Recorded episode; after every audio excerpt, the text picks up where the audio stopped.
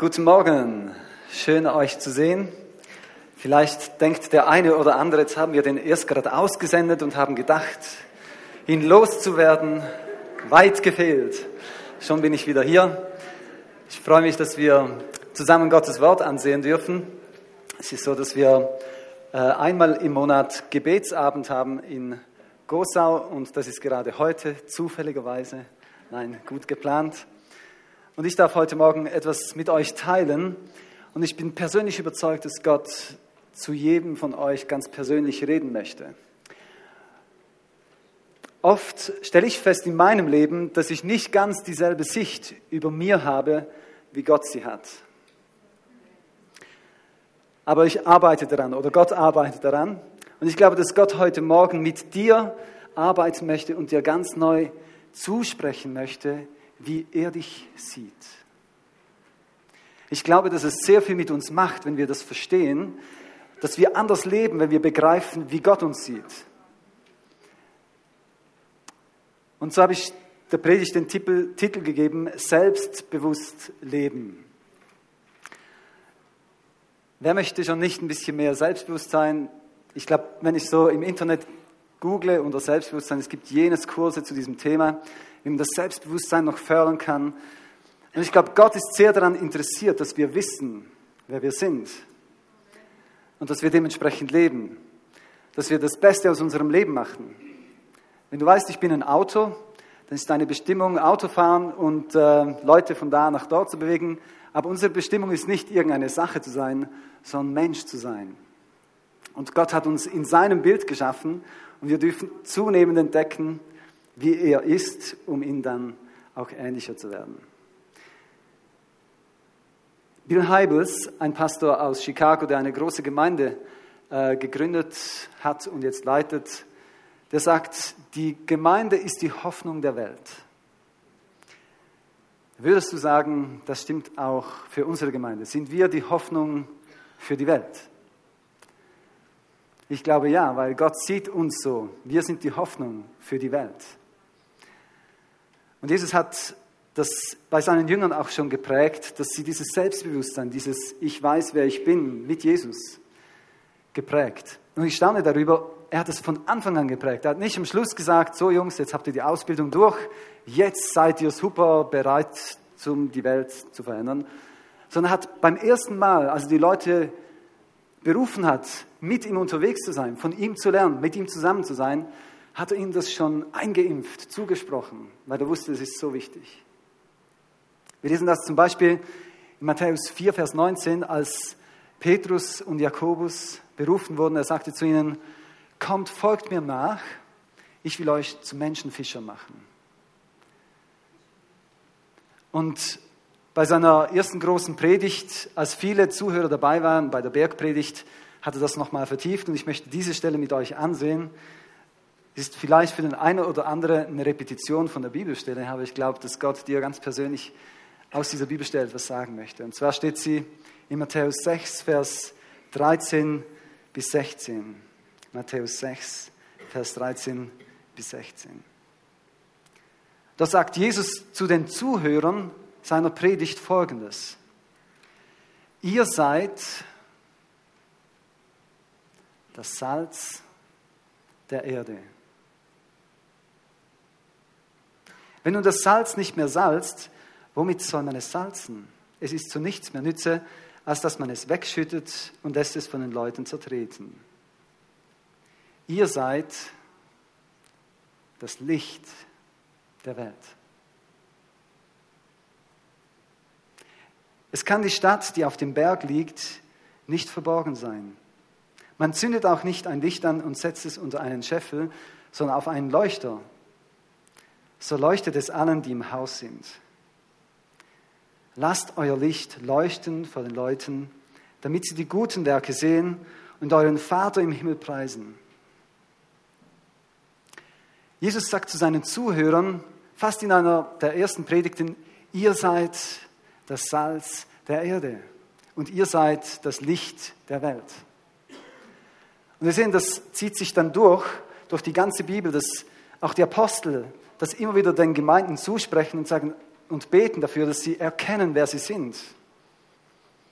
Im Epheserbrief zum Beispiel betet Paulus für die Gemeinde in Ephesus und sagt, ich bete dafür, dass Gott euch die Augen öffnet, dass ihr erkennt, wer ihr in Christus seid und dass ihr erkennt, dass die Kraft, die Jesus von den Toten auferweckt hat, auch in euch lebt. Weil er wusste, wenn du zur Schule gehst oder an die Arbeit gehst und du weißt, diese Auferstehungskraft ist in dir, gehst du anders in die Schule oder anders arbeiten. Die Hoffnung, die uns erfüllt, ist Christus und dadurch leben wir anders. Jesus sagt, du bist das Salz der Erde und das Licht für die Welt. Sprich das mal deinem Nachbarn zu und sag, du bist das Salz der Erde, du bist das Licht der Welt.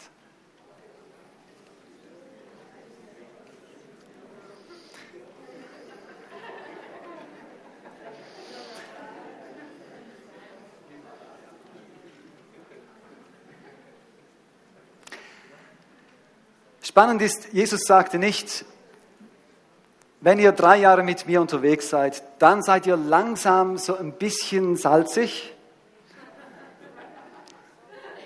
Er sagt, ihr seid Salz.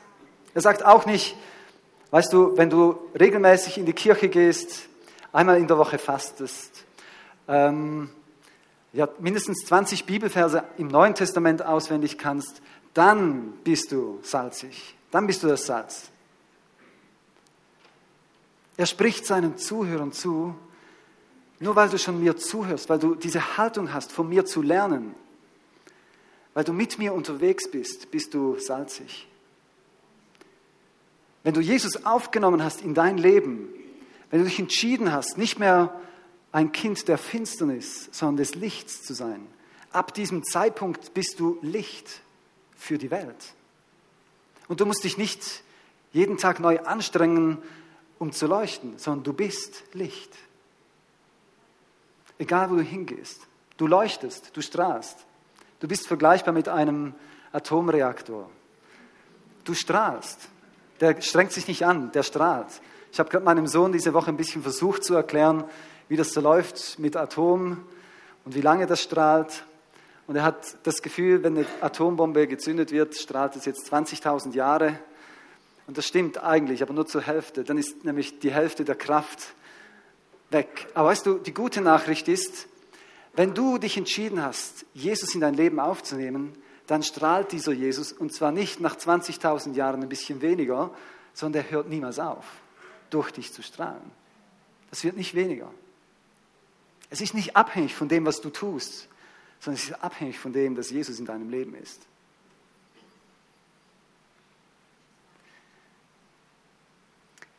Jesus sagte Salz und Licht. Und spannend ist, dass diese beiden Dinge zwei Dinge gemeinsam haben. Und zwar einerseits ist es ein Kontrast zu was anderem. Salz steht im Kontrast zur Suppe oder zu den Dingen, die gewürzt werden. Und Licht steht im Gegensatz zur Finsternis. Und er sagt dann auch, dieser Kontrast ist sehr wichtig. Wenn dieser Kontrast nicht mehr da ist, wenn das Salz nicht mehr salzig ist, eben nicht anders als das, das gewürzt wird, oder das Licht keinen Unterschied mehr macht zur Finsternis, dann verfehlen sie ihre Bestimmung. Er sagt, dieser Kontrast ist sehr wichtig. Jesus hat es mal anders formuliert. Er hat gesagt, ihr lebt in der Welt, aber ihr seid nicht von der Welt. Oder Paulus hat im Römerbrief gesagt, ihr lebt zwar in der Welt, aber ihr sollt euch nicht der Welt anpassen. Lebt anders. Und zwar nicht vom Kleidungsstil her oder äh, so, dass man sagt, die einzige Frucht, die ein Christ hat, wächst hier hinten. Sondern Gott meinte, dass wir anders leben, nicht einfach angepasst, sondern dass wir leben, wie Jesus gelebt hat. Ich habe mal so ein E-Mail gekriegt von einem Administrator einer Gemeinde und der hat unten nicht nur den Briefkopf der Gemeinde, sondern hat so ein Zeichen gemacht mit einem Fisch. Und darunter stand, nur tote Fische schwimmen mit dem Strom. Mir hat das gefallen, weil es so ausdrückt, wenn du eine lebendige Beziehung mit Christus hast, dann lebst du gegen den Strom. Weil, weil Jesus in dir ist, hast du in verschiedenen Bereichen andere Meinungen, andere Auffassungen. Und vielleicht ist es nicht mal einfach, gegen den Strom zu schwimmen, aber du spürst in deinem Herzen, eigentlich stimmt das so nicht mehr für mich. Und ich möchte in eine andere Richtung gehen. Das ist, weil Christus in dir ist, weil du Licht und Salz bist. Ich habe im Sommerlager so einen Workshop gemacht zum Thema ansteckend Leben und habe die Jugendlichen dann herausgefordert und habe gesagt, überleg dir mal, so richtig selbstbewusst zu sein, was hat Gott in deinem Leben verändert? Was hat sich verändert dadurch, dass Christus in dein Leben kam? Ich glaube, es ist sehr wichtig, dass wir auch da selbstbewusst sind und wissen, was Gott getan hat in unserem Leben. Einerseits für uns selber, so nach dem Motto, vergiss nicht das Gute, was Gott dir getan hat und sei dankbar darüber, aber auch um das anderen weiterzusagen. Was hat Gott in deinem Leben verändert? Den Teenagern habe ich dann die Aufgabe gegeben, das kurz zu notieren und dann gleich dem Nachbarn zu erzählen, was hat Gott in deinem Leben verändert. Ich weiß nicht, wie es euch geht. Wenn ich ganz spontan erzählen müsste, was Gott in meinem Leben verändert hat, meistens kommt mir da nicht wahnsinnig viel in den Sinn. Aber wenn ich ein bisschen darüber nachdenke, mein Leben reflektiere, manchmal nur schon, was hat Gott im letzten Jahr verändert, dann entdecke ich Geschichten, die Gott in mir verändert hat, wo ich Gott enorm dankbar bin.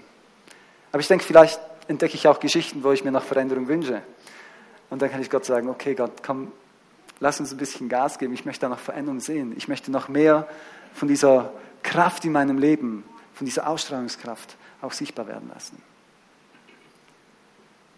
Ich ermutige euch auch, diese Aufgabe zu machen. Überlegt euch, was hat Gott in eurem Leben verändert und erzählt sie anderen. Erzählt sie euren Kids, euren Eltern, in eurem Umfeld. Erzählt, was Gott getan hat. Ich glaube, es ist so ermutigend auch zu hören, was Gott schon verändert hat in anderen Leben, wo er diese salzige Auswirkung zum Ausdruck bringt.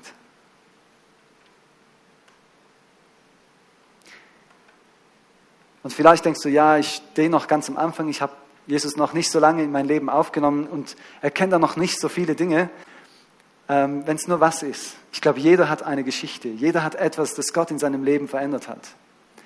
Und in der Bibel lesen wir auch von Menschen, die ganz frisch zu Jesus gekommen sind und noch nicht viel wussten, keine Bibelverse zitieren konnten, wie zum Beispiel der Blinde, der von Jesus geheilt wurde, der dann mit den Theologen der Zeit damals äh, diskutiert hat und sie haben gefragt, ja, aber kannst du es erklären, wie das eigentlich so funktioniert? Da ich eigentlich habe ich keine Ahnung, aber ich weiß, etwas hat sich geändert in meinem Leben. Ich war blind, dann bin ich Jesus begegnet und jetzt bin ich es nicht mehr. Und ich glaube, jeder von uns hat durch diese Begegnung mit Christus Dinge, die sich verändert haben. Es ist gut und wichtig, dass wir selbstbewusst sind und wissen, was das ist. Weil wenn der Feind uns das rauben kann und wir denken, ja, Gott hat ja nichts in meinem Leben gemacht, dann werden wir nicht in diesem Selbstbewusstsein zum anderen gehen können und ihnen erzählen können, dass Gott der Retter, der Veränderer, der Gott der Hoffnung ist. Das können einerseits große Dinge sein, die wirklich das Leben diametral geändert haben, so 180 Grad, aber es können auch kleine Dinge sein, alltägliche Begebenheiten, wie du zum Beispiel einen Schlüssel verloren hast und wieder gefunden hast. Das ist eine meiner Lieblingsgeschichten, die erzähle ich immer wieder auch Hamburg-Kollegen oder wo sich eine Gelegenheit gibt. Einfach Dinge, die Gott geschenkt hat. Heilungen, die ich erlebt habe, an mir oder an anderen. Kleine Dinge, vielleicht auch große Dinge. Ganz praktische Dinge im Alltag, wie Gott uns führt und leitet, bei Entscheidungen, Vielleicht, wenn du ein junges Leben hast, hast du noch nicht so viele Entscheidungen mit Gott gefällt. Aber trotzdem glaube ich, dass Gott so viel uns beeinflusst, gerade auch bei Entscheidungen. Ich möchte euch da auch ermutigend ähm, sagen, sagt es den Leuten, auch die nicht an Gott glauben, was ihr mit Gott erlebt. Ob sie es hören wollen oder nicht. Unser Job ist es, Zeuge zu sein, von dem zu erzählen, was wir mit Gott erleben und ich staune manchmal, wie frei und offen die Leute mir erzählen, was sie so glauben und was sie erleben. Angefangen bei Bachblüten hin zu ihren Steinen oder was auch immer. Oder gestern auf dem Jahrmarkt ich wollte einer Frau einfach einen Flyer mitgeben äh, über die Päckle-Aktion und habe ihr ganz kurz in einem Satz versucht zu erklären, um was es geht. Und sie hat mir dann eine Viertelstunde fast erzählt, was sie für Überzeugungen hat, was sie glaubt. Und ich fand es richtig spannend. Aber ich habe gestaunt. Ich konnte einen Satz sagen und sie hat mich dann eine Viertelstunde zugetextet. Ich dachte, na, von der Frau kann ich was lernen. Also nicht, dass ich euch ermutige, jemanden nach einem Satz gerade eine Viertelstunde zuzutexten. Aber naja, wieso nicht? Die guten Dinge erzählen, die man mit Gott erlebt. Was die Leute damit machen? Ich glaube, viele Menschen, denen geht das nach. Weil das Gute bei den erlebten Geschichten ist, man kann nicht gut sagen, das stimmt nicht, das war nicht so. Ich habe das erlebt. Ich kann nicht alles erklären, aber ich habe zum Beispiel für mich beten lassen und jetzt bin ich gesund. Oder ich habe erlebt, wie Gott mich geführt hat. Oder ich habe einen Schlüssel gefunden, der eigentlich menschlich gesehen so rein von der Wahrscheinlichkeit her ziemlich unauffindbar hätte bleiben müssen.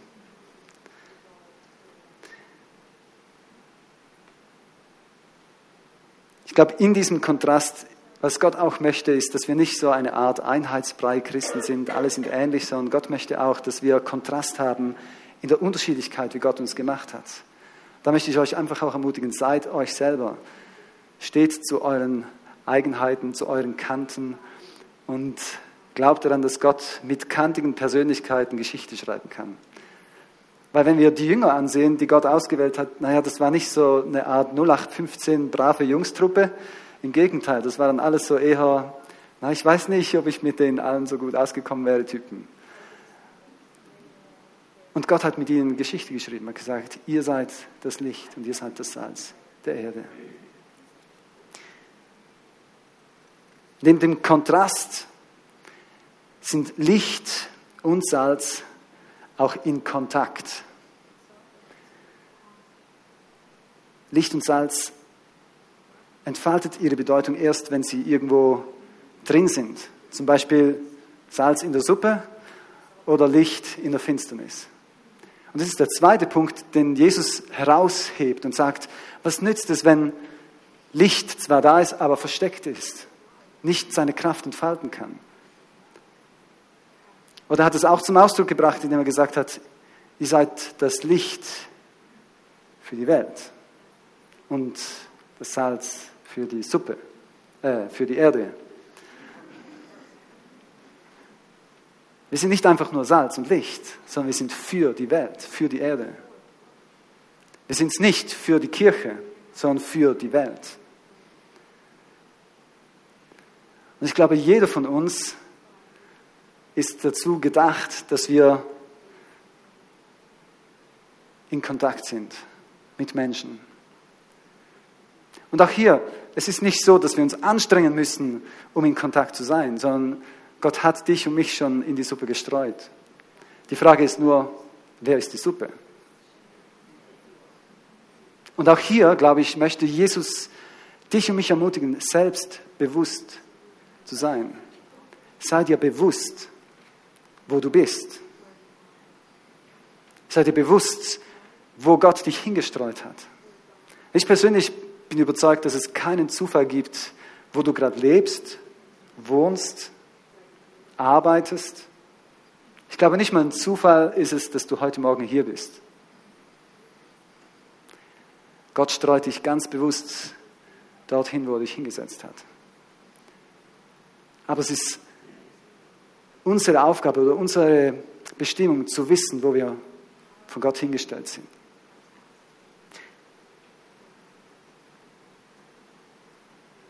In einer Predigt, die ich letztens gehört habe, zu einem spannenden Thema, der hat gesagt, ähm, bist du interessant? Und hat dann eine Hilfe mitgegeben, die ich euch weitergeben möchte. Also ich predige jetzt nicht die ganze Predigt nach, sondern nehme nur das, was ich herausgenommen habe, was ich gelernt habe, mit euch mit. Und zwar sind, er hat dann gesagt, Interessen sind die Brücke zu Welten. Und wenn du dich für viele Dinge interessierst, bist du interessant. Man kann mit dir über verschiedene Themen reden. Und nicht nur über zum Beispiel Küngeli züchten wenn das dein einziges Interesse ist, wirst du zwar einzelne Menschen treffen, mit denen du über dieses Thema reden kannst, aber die Wahrscheinlichkeit, dass du mit 90 Prozent in deinem Umfeld darüber reden kannst mit Begeisterung, wird eher klein sein. Wenn du jetzt aber verschiedene Themen hast, die dich interessieren, hast du verschiedene Themen, wo du mit Leuten einfach ins Gespräch kommen kannst. Hat mich herausgefordert, aber gleichzeitig auch ermutigt, mich für Dinge zu interessieren und Dinge besser zu kennen und das auch meinen Kindern weiterzuerzählen. Ich habe gerade meinem Sohn etwas über ABC-Waffen erzählt diese Woche. Jetzt haben wir ein neues Thema zu Hause.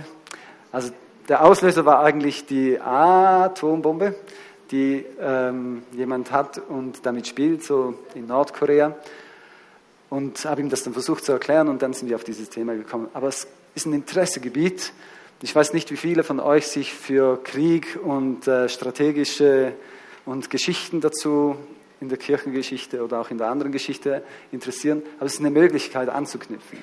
Vielleicht eine bescheidene und vielleicht nicht so eine christliche, aber okay, es ist eine Möglichkeit, mit Menschen im Gespräch zu sein. Ich möchte euch da ermutigen, interessiert euch für die Dinge, die euch interessieren. Entdeckt neue Welten und ihr werdet auch neue Kontakte knüpfen. Der Pastor hat dann gesagt, als er sich ähm, ein Motorrad gekauft hat, hatte er Zugang zu einer neuen Welt. Auf einmal hatte er Freunde auf der Straße, die er vorher gar nicht hatte.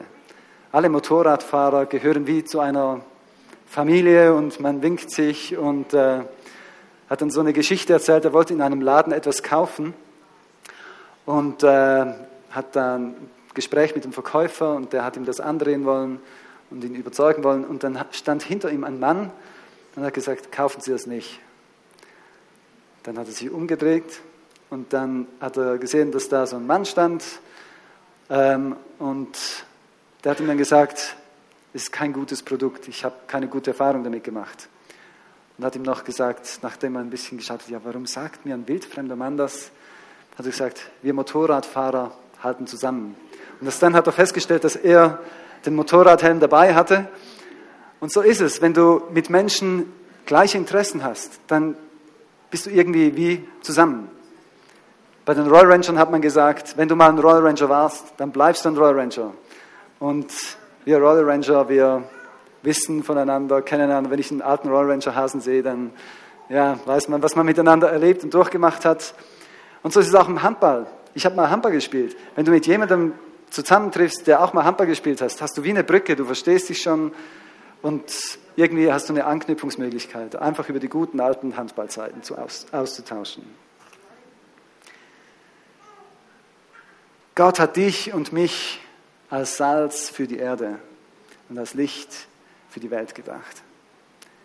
Wir sind das Licht, wir sind das Salz und wir sind auch schon in der Suppe. Die Frage ist, ist uns bewusst, in welcher Suppe wir sind? Und leben wir dementsprechend das aus, was Gott in uns gelegt hat?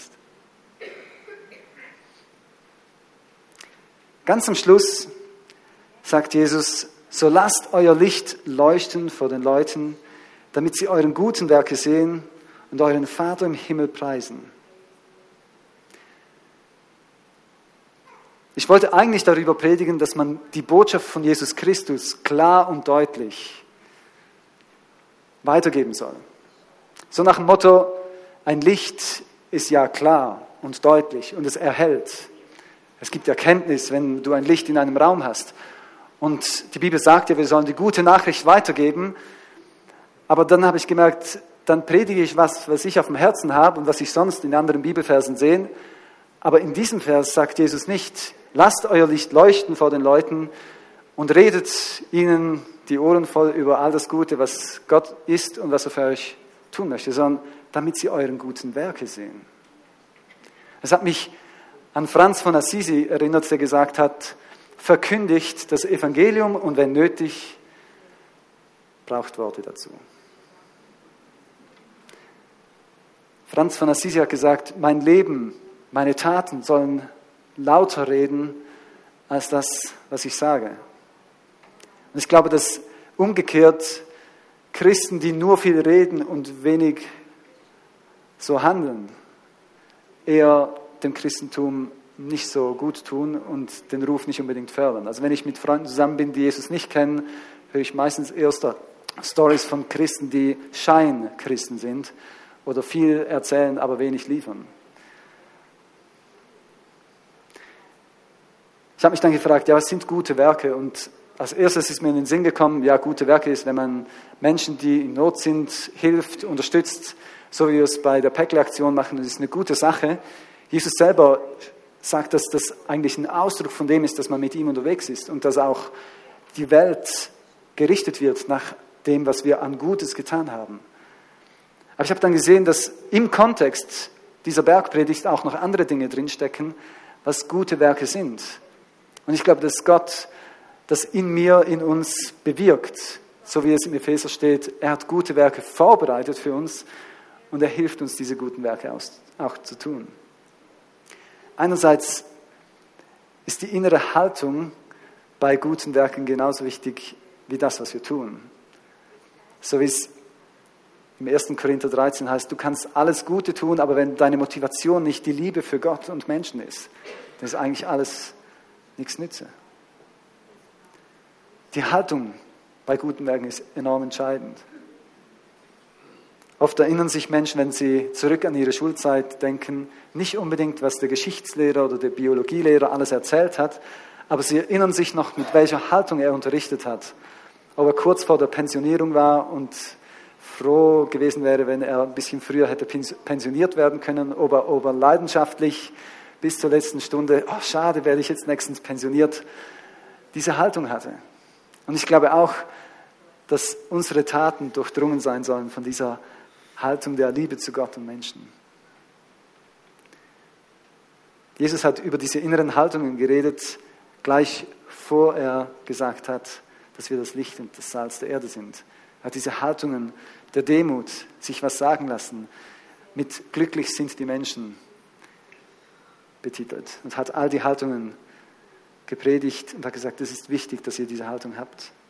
Und nach diesem, diesen bekannten Versen, die wir heute angesehen haben, geht er weiter und beleuchtet die Beziehung zu unseren Mitmenschen und sagt, dass wir Gutes zu Menschen tun sollen, indem wir Versöhnung suchen, statt innerlich zu kochen. Oder dass wir uns radikal von Ehebruch im Herzen distanzieren sollen oder ehrlich sein sollen und Wort halten sollen oder sogar die Feinde lieben sollen und nicht verurteilen sollen.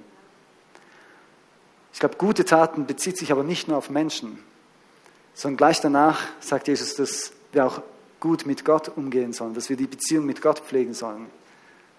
Zwar im Verborgenen, aber trotzdem ist die Beziehung zu Gott entscheidend. Das Beten hat er dort angesprochen, oder das Fasten, das Vergeben und sich versorgen lassen, ohne Sorgen zu machen. Aber auch den Umgang mit Geld, indem wir Gott geben, was ihm gehört. Aber wenn wir sehen, dass Jesus sagt, die Menschen sollen die guten Werke sehen, dass sie den himmlischen Vater preisen, dann ist es nicht nur die Dinge, die ich aufgezählt habe, sondern auch, dass wir übernatürlich mit Gottes Wirken rechnen. Dass wir damit rechnen, dass Gott heilt. Dass wir damit rechnen, dass Menschen befreit werden von Gebundenheiten, auch durch uns. Und dass wir Menschen die gute Nachricht von Jesus weitergeben. Ich möchte euch eine Geschichte noch erzählen. Und zwar eine Geschichte aus der Kirchengeschichte von einem Mann, der Jörg Blaurock genannt wurde. Er war in der Zeit, etwa vor 500 Jahren hat er gelebt, in der Zeit der Reformation. Und damals war es ja so, dass die Bibel übersetzt wurde und Menschen begonnen haben, die Bibel zu lesen. Vorher war sie in Latein und nicht vielen Menschen zugänglich. Aber durch Luther und andere war die Bibel anderen Menschen zugänglich und sie haben in der Bibel gelesen und haben dadurch auch die Reformation unterstützt.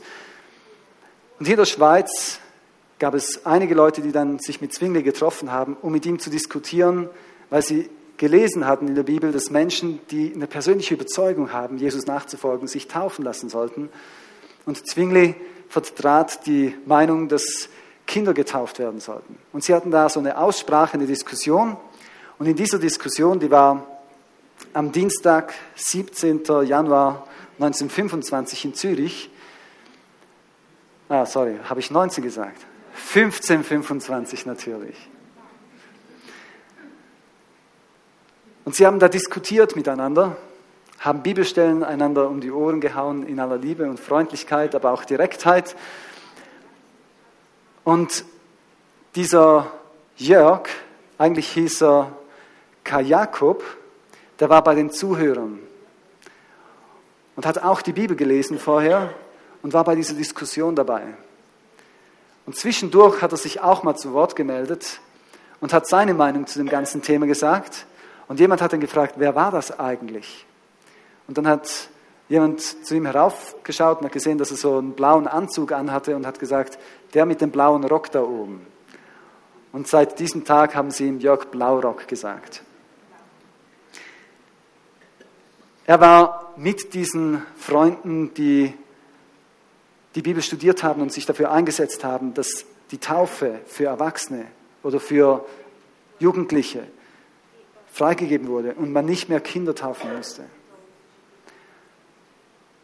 Nach dieser Disputation, nach diesem Diskutieren, vier Tage später wurde es verboten, Erwachsene zu taufen. Und es kam die Meldung heraus, dass man Kinder acht Tage nach der Geburt in die Kirche bringen muss, um sie zu taufen. Eigentlich war das schon Gewohnheit und Tradition, aber es wurde noch mehr der Fokus darauf gelegt. Und es war damals noch so, dass die Kirche mit dem Staat sehr stark verbunden war. Also die Kinder wurden registriert über den Staat durch die Kirche. Also das wäre heute wie, wenn du ein Kind kriegst und dann sagst, ich melde das nicht auf der Gemeinde an, dann bekommst du auch ein bisschen Ärger. So ähnlich war das damals. Aber diese Männer hatten die Überzeugung durch das Wort Gottes und sagten, wir wollen uns mehr nach dem richten, was Gottes Wort sagt, als nach dem, was uns der Staat oder in diesem Fall auch die Kirche vorschreibt. Am Samstag darauf, am 21. Januar, trafen sich die Leute, die für die Taufe waren, zusammen und haben darüber diskutiert, wie sie jetzt damit umgehen sollen. Und der Jörg Blaurock hat dann den Leiter gesagt, ich möchte, dass du mich taufst. Und so hat er gesagt, okay, ich taufe dich. Und dann hat der Blaurock alle anderen getauft, die das auch wollten. Und nochmal vier Tage später haben sie sich in Zollikofen getroffen und haben dort eine Versammlung gemacht und den Leuten erklärt, was in der Bibel steht. Und auch dort haben sie die Leute anschließend getauft. Das gab ein bisschen Probleme, aber die Probleme wurden erst dann so richtig, hm, sagen wir mal, mit der Polizei haben sie erst zu tun gekriegt, als sie am Sonntag darauf in der Kirche waren und der Jörg Blaurock am liebsten predigen wollte, aber der Pastor sagte, nein, ich möchte heute predigen und er hat gesagt, ähm, eigentlich hast du nichts zu sagen. Weil, damals war es oft so, ich weiß nicht, wie das dort in dieser Kirche in Zollekofen genau war, aber es kam vor, dass die Priester selbst nicht mal lesen konnten und trotzdem das Evangelium verkündet hatten. Oder nicht lateinisch lesen konnten, aber die Bibel war nur in lateinisch verfügbar. Und so haben sie sich gewehrt und haben gesagt, wieso sagst du, du bist berechtigt, das Evangelium zu verkünden, wenn du nicht mal lesen kannst? Natürlich hat es dem Pfarrer nicht so gepasst. Ähm, vor allem hat ihm nicht nur gepasst, dass sie ihm das absprachen, sondern dass sie sich das herausnahmen und sagten, wir dürfen das Evangelium verkünden. Weil damals war es so, und das hat der Luther dann auch mit anderen äh, geändert, dass nur die Priester das Evangelium verkünden durften und die Laien, die nicht ausgebildeten, natürlich nicht. Und der Jörg Blaurock war ein Laie, der war nicht ausgebildet. Aber er war so mutig und hat gesagt, ich erkläre den Menschen die gute Nachricht, ich taufe sie. Und es war ein Ärgernis, so dass die Polizei am nächsten Tag kam und ihn ins Gefängnis warf. Ihr könnt die Geschichte auch noch weiter verfolgen, wenn ihr mal äh, Jörg Blaurock googelt. Ihr werdet sehen, dass er von Zürich dann fortgesendet wurde. Er durfte Zürich nicht mehr betreten und ging dann nach Chur, wo er eigentlich herkam, hat dort ebenfalls den Menschen von Jesus erzählt, hat sie getauft, bis es auch ein bisschen Probleme gab. Dann ging er nach Bern, dann nach Appenzell, überall haben sie ihn fortgejagt, zum Teil sogar nicht nur mit Androhung vom Gefängnis, das kam dann auch, aber zum Teil auch, wenn du das nochmal tust, dann geschieht was Schlimmeres. Und so hat er in kurzer Zeit vielen Menschen hier in der Schweiz und später dann auch im Südtirol von Jesus erzählt und hat sie ermutigt, sich taufen zu lassen, diesem Jesus nachzufolgen.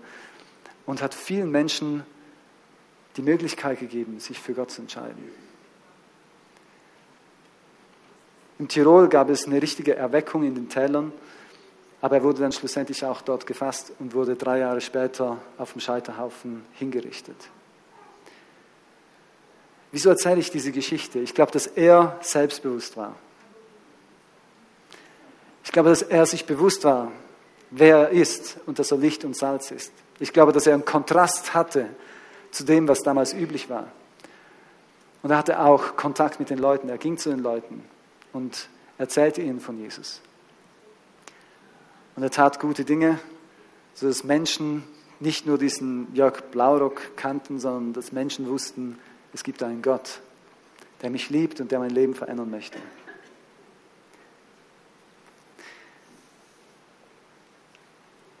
Ich ermutige euch, dass ihr euch überlegt, euch selbstbewusst werdet, in welchem Umfeld Gott euch hingesetzt hat und auch, was Gott in eurem Leben verändert hat. Sodass ihr Menschen die gute Nachricht weitergeben könnt, dort, wo er euch hingestellt hat. So ganz nach Motto von diesem alten, bekannten, wunderschönen Lied, This Little Light of Mine, I'm gonna let it shine. Vielleicht denkst du auch, mein Licht ist ein bisschen klein. Aber die Wahrheit ist, du bist das Licht der Welt und du bist das Salz der Welt. Weil Jesus in dir lebt, hast du etwas zu sagen und weiterzugeben. Und du leuchtest und strahlst, auch wenn du nur lächelst, weil Jesus in dir ist und diese Kraft auch durch dich so zum Ausdruck kommen kann. Ich möchte abschließen mit einem kurzen Gedanken aus dem Leben von Petrus. Und ich glaube, dass jeder diese persönliche Begegnung mit Gott braucht, wo Gott ihm zuspricht, wie er dich sieht.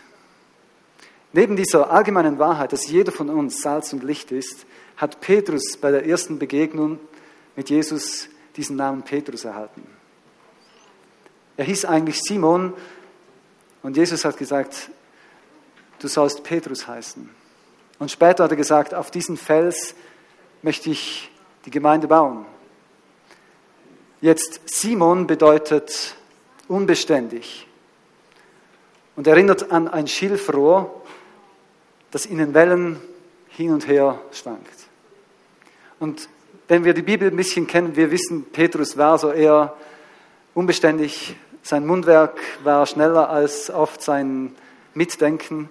Er hat gesagt, was ihm auf dem Herzen war, bevor er darüber nachgedacht hat. Oft auch ein bisschen übereifrig. Er war nicht so verlässlich. Aber Jesus sah schon beim ersten Mal, wer Gott in ihm ist und was Gott aus ihm machen wird. Und er sprach es ihm zu, du bist Petrus. Petrus bedeutet Fels, beständig, verlässlich. Und ich glaube, es ist eine Gnade, wenn wir einfach zu Christus kommen. Aber ich glaube, die größere Gnade ist, dass Gott diesen Prozess von dem, dass wir den Zuspruch Gottes haben, dass wir zum Beispiel ein Fels sind und dem, dass wir auch so verlässlich sind, dass Gott das aushält, diese Spannung, bis wir dorthin kommen, wo er uns eigentlich sieht, dass wir sind. Und ich glaube, dass Gott jedem von uns ganz persönlich Dinge zusprechen möchte, dass er dir sagen möchte, wer du bist. Bei mir war es in England so, ich habe eine Zeit, wo ich mit Gott über dieses Thema geredet habe und ich hatte ein Bild über mir und er hat gesagt, ich sehe dich anders. Es tat so gut, seine Sicht über meinem Leben zu hören und zu sehen. Ich sah, ich sah mich damals als Verlierer, als jemand, der Menschen verliert. Und Jesus hat gesagt, ich sehe in dir einen Gewinner. Ich glaube, dass Gott dir ganz persönlich heute Morgen Dinge zusprechen möchte. Such ihn, frag ihn, was er dir sagen möchte. Oder komm auch nach vorne, lass mit dir beten. Und vielleicht empfängt jemand anders ein Wort, das er dir einfach zusprechen möchte. Wie er dich sieht. Ich bitte die Band nach vorne und möchte gerade auch für das noch beten. Jesus, ich danke dir für deine Art, wie du mit uns umgehst. Und ich danke dir, dass du so eine gute Sicht über uns hast. Danke, dass du mir, uns zusprichst, dass wir die Hoffnung der Welt sind, dass wir das Salz für die Erde, und das Licht für die Welt sind. Dank dir. Und danke, dass du gleich auch jetzt zu jedem Einzelnen redest, ihn ermutigst mit einem Bild oder einem Wort, das ganz persönlich zu ihm spricht, dass er erkennen kann, wie du denkst über ihn, über sie. Hilf uns zu sehen, wie du siehst, wie du uns siehst, dass wir selbstbewusst durchs Leben gehen können und so sein können, wie du uns gedacht hast. In deinem wunderbaren Namen, Jesus, biete ich das. Und ich danke dir für die Autorität, dass wir Dinge ins Leben rufen dürfen, die wir vielleicht noch nicht sehen, aber du schon.